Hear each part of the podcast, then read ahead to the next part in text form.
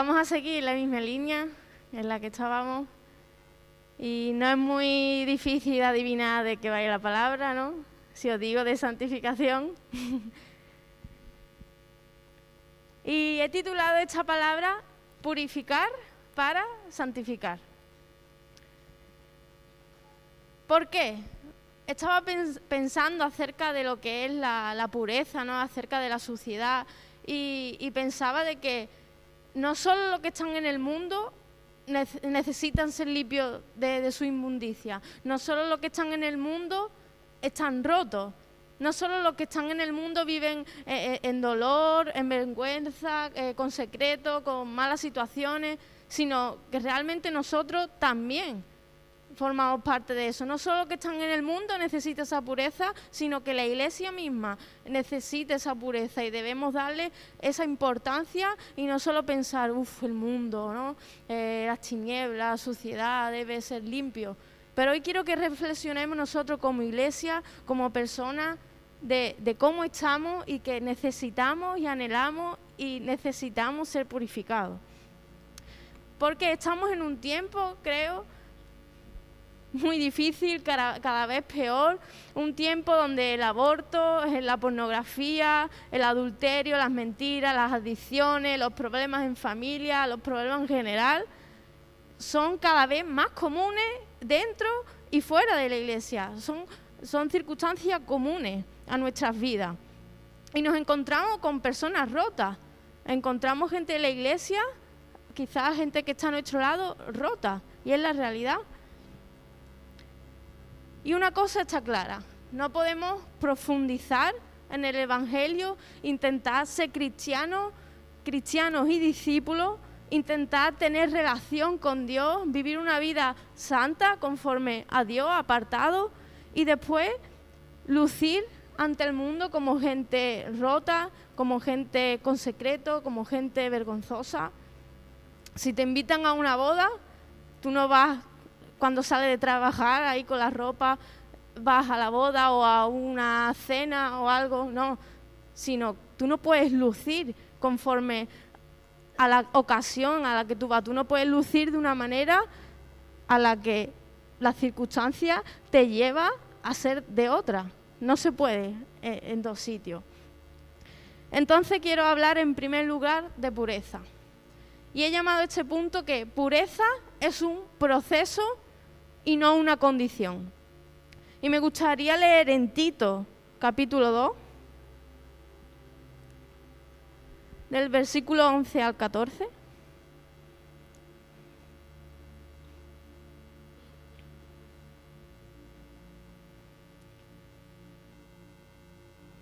Tito capítulo 2 del 11 al 14.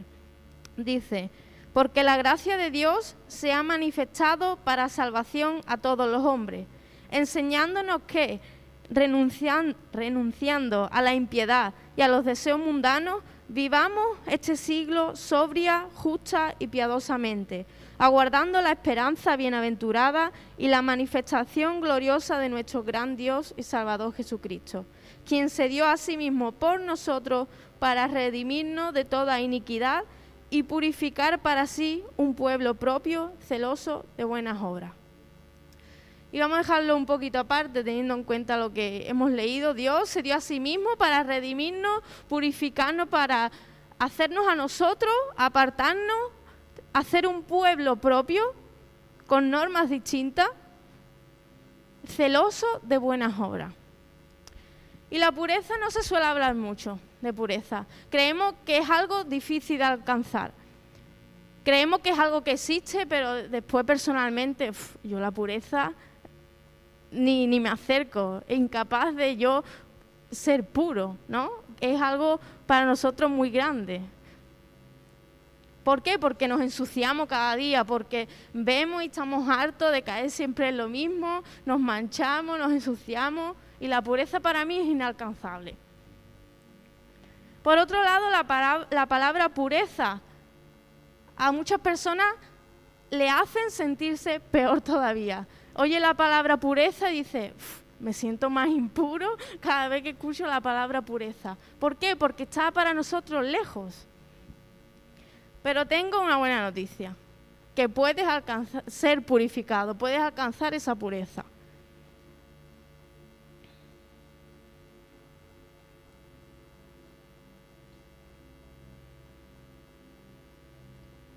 La pureza en su totalidad, el ser puro, no significa, forma parte de la pureza, pero no significa solo eso. Ser puro no significa no tener relaciones antes del matrimonio, no significa nunca haber visto pornografía, no significa nunca haberse manchado, nunca haber caído en ese pecado. Forma parte, pero no es su significado. Y de hecho en Salmo 51 dice que desde que nacemos, nacemos pecaminosos. Nosotros nacemos y no nacemos puros. Por lo tanto, no es algo que podemos alcanzar por nosotros mismos. La pureza no es algo que tienes y la pierdes. No es algo que tú naces, no has pecado, naces puro y conforme vas cayendo, conforme vas pecando, la pierdes. No. Porque nacemos pecaminosos. ¿Y cómo podemos alcanzar esa purificación? Como hemos leído, a través de Jesús, porque por nosotros mismos somos pecaminosos, Jesús murió para así redimirnos y purificarnos. Y aquí veo dos cosas, que Jesús nos purifica. Y esto es un proceso, esto es algo que Dios hace. Es un trabajo que Dios hace en nuestro corazón, dentro de nosotros, y ese proceso no le llamamos eh, limpieza, le llamamos santificación.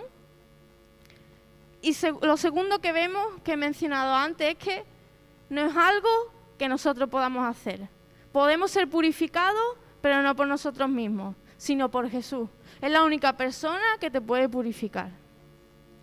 Así que creo que reflexionando sobre esto, creo que muchas veces debemos de intentar parar de intentar limpiarnos nosotros mismos, intentar parar el frotarnos nosotros siempre la misma mancha, el, intentar nosotros por nosotros mismos cambiar esta, esta, situación, este comportamiento, el intentar por nosotros mismos en no caer en este vicio, en no volver a fallar.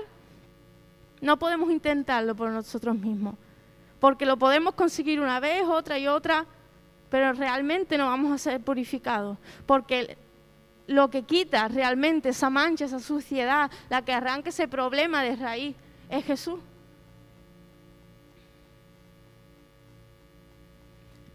Así que ante esto solo puedes dejar tu corazón impuro. Si quieres realmente purificarte, cosa que necesitamos todo cada día, porque nos ensuciamos a la vez que andamos, necesitamos ir ante Dios, dejar nuestro corazón impuro en sus manos y que Él pueda limpiarnos y purificarnos. El segundo punto he puesto, que lo hemos dicho a través de las oraciones, peregrinando con temor. Y en primera, primera de Pedro 1, del 16 al 17 dice, porque escrito está, sé santo porque yo soy santo. Y si invocáis por Padre a aquel que sin acepción de persona juzga según la obra de cada uno, conducíos en temor todo el tiempo de vuestra peregrinación, sabiendo que fuisteis rescatados de vuestra manera de vivir. ¿Y cómo podemos creer que Dios nos ama y que a la misma vez tenemos que temerle? Y aquí dejar claro que el temor este temor a Dios no es lo mismo que un temor a, un dictador, a una persona que es estricta, que no nos ama, que nos castiga. No debemos temerles a su ira, a no ser que hayamos pecado grandemente, porque Dios es un Dios justo. Pero temer a Dios es una absoluta reverencia y admiración hacia un Dios todopoderoso, al creador de todas las cosas.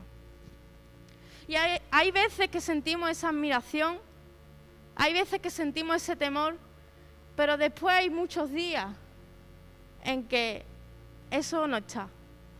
En, en, los días en los que nos hemos enfriado más de la cuenta, en la que hemos olvidado un poquito más a Dios, nos apagamos y se nos olvida que Dios es santo, santo, santo. Se nos olvida que nosotros somos pecadores, de que cada día, conscientemente, inconscientemente, pecamos, nos manchamos, nos ensuciamos. Y en medio de todo esto la santidad de Dios no puede ser burlada. No podemos andar sin ese temor, como si Dios fuera santito y nosotros, bueno, somos un poquito pecadores. No, sino tenemos que andar siendo conscientes de que Dios es santo, santo, santo y que nosotros somos grandes, grandes pecadores. Debemos de tener y ser conscientes de la santidad de Dios, de lo que es Él, de lo que somos nosotros. Somos conscientes de la santidad de Dios y la grandeza de Dios.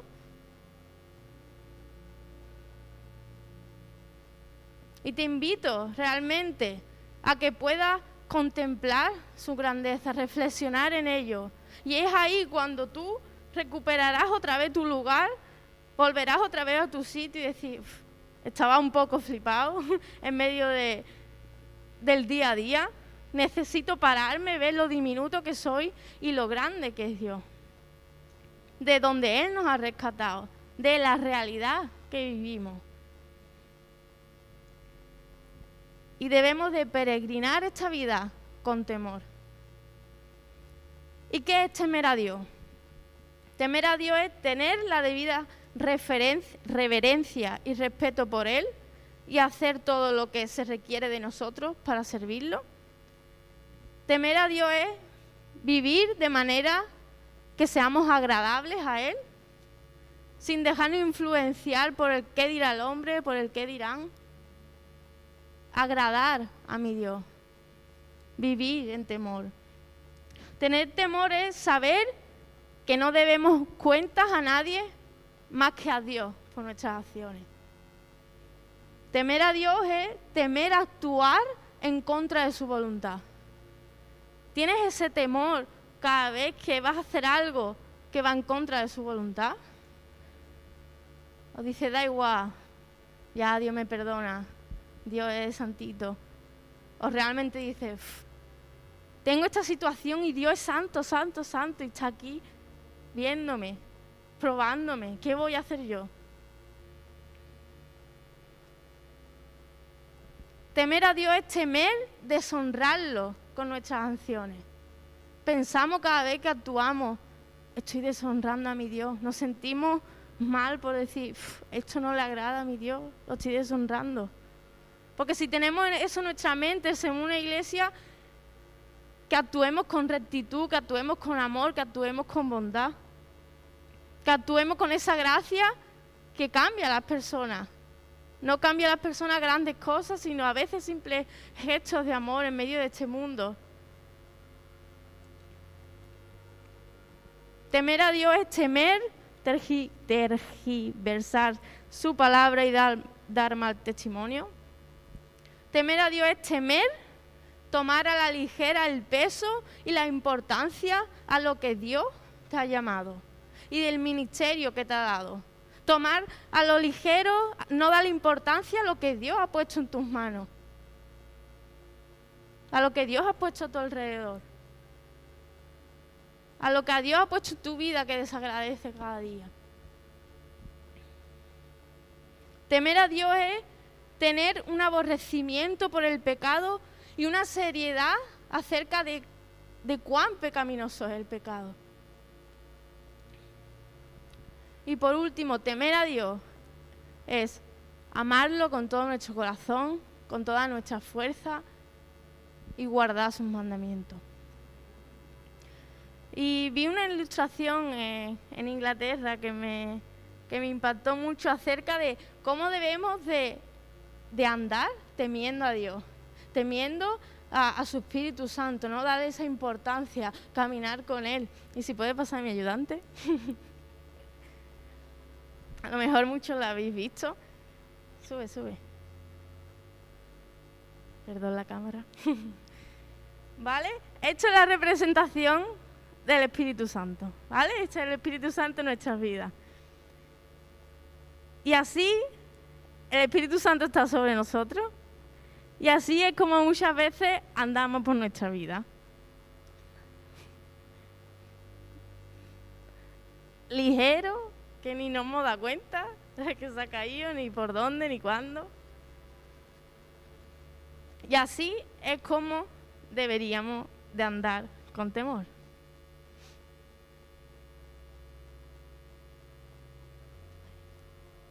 Gracias, mi ayudante. Y, esta imagen para mí me impactó, porque es la realidad. El Espíritu Santo está con nosotros y nosotros vamos ahí corriendo, da igual que se caiga. No nos importa cuando nos paramos y estamos cansados o nos quejamos decimos, ¿y, por qué no está? ¿Y por qué? ¿Y por qué? Es que me ha dejado, es que me ha abandonado, no.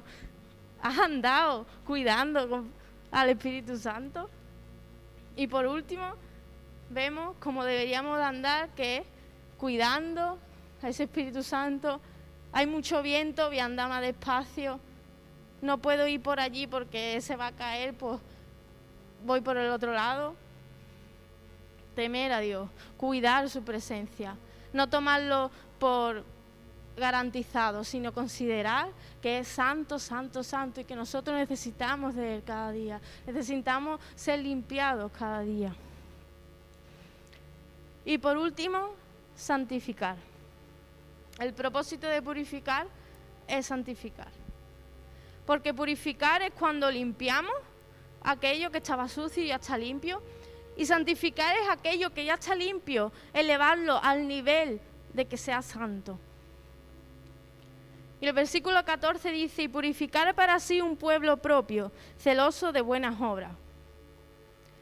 Hemos sido purificados para ser apartado del resto, para ser diferente al resto, vivir diferente al mundo y para desear hacer buenas obras, hacer el bien. Y me pregunto, ¿estamos viviendo esa santificación? ¿Somos personas que nos diferencian porque estamos apartados del resto? ¿O estamos de lleno en, el mundo que ni siquiera nos diferencian? ¿Somos celosos de buenas obras o nos cuesta hacer el bien? Nos cuesta hacer la voluntad de Dios. ¿Eres celoso de hacer buenas obras para con Dios y para con tus hermanos? ¿O solo eres celoso de hacer obras para ti? Para construir cosas vanas en este mundo. Porque Dios nos ha purificado, nos ha santificado para ser celoso de buenas obras, de obras celestiales, de obras que venga lo que vengan, no se van a destruir. Te ha llamado a edificar sobre la roca, a traer vida, a vivir para Él.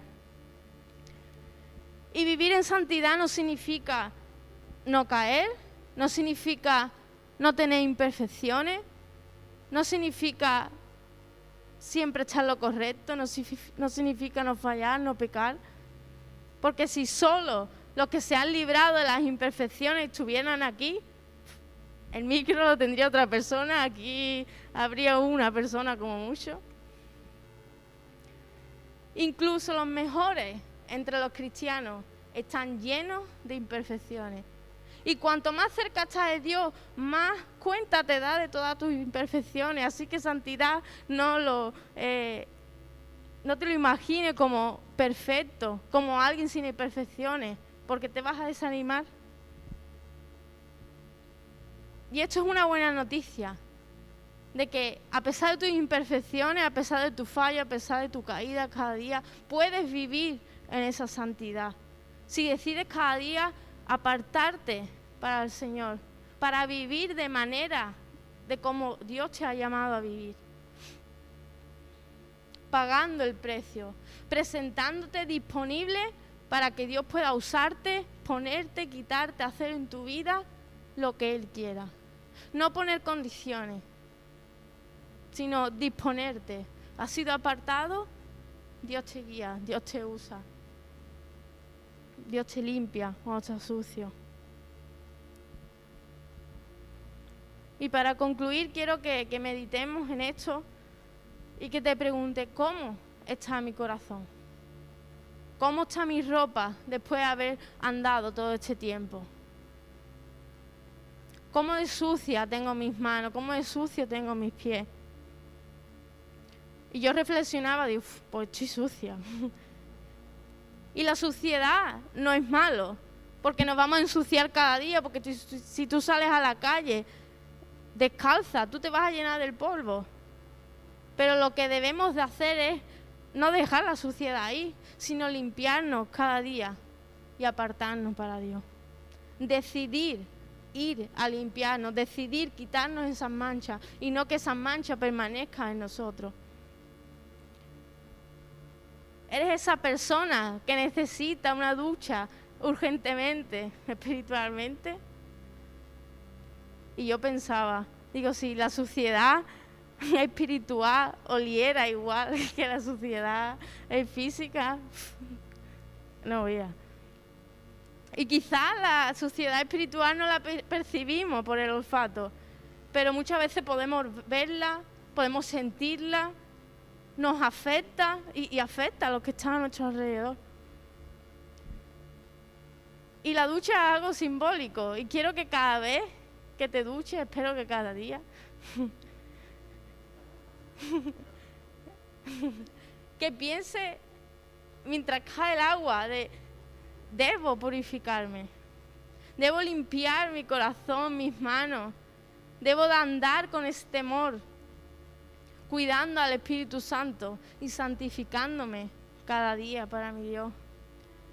Y quizá no somos conscientes de la suciedad espiritual, pero si nos las pudiéramos ver en un espejo, igual que la suciedad física, creo que mucho nos llevaríamos una sorpresa.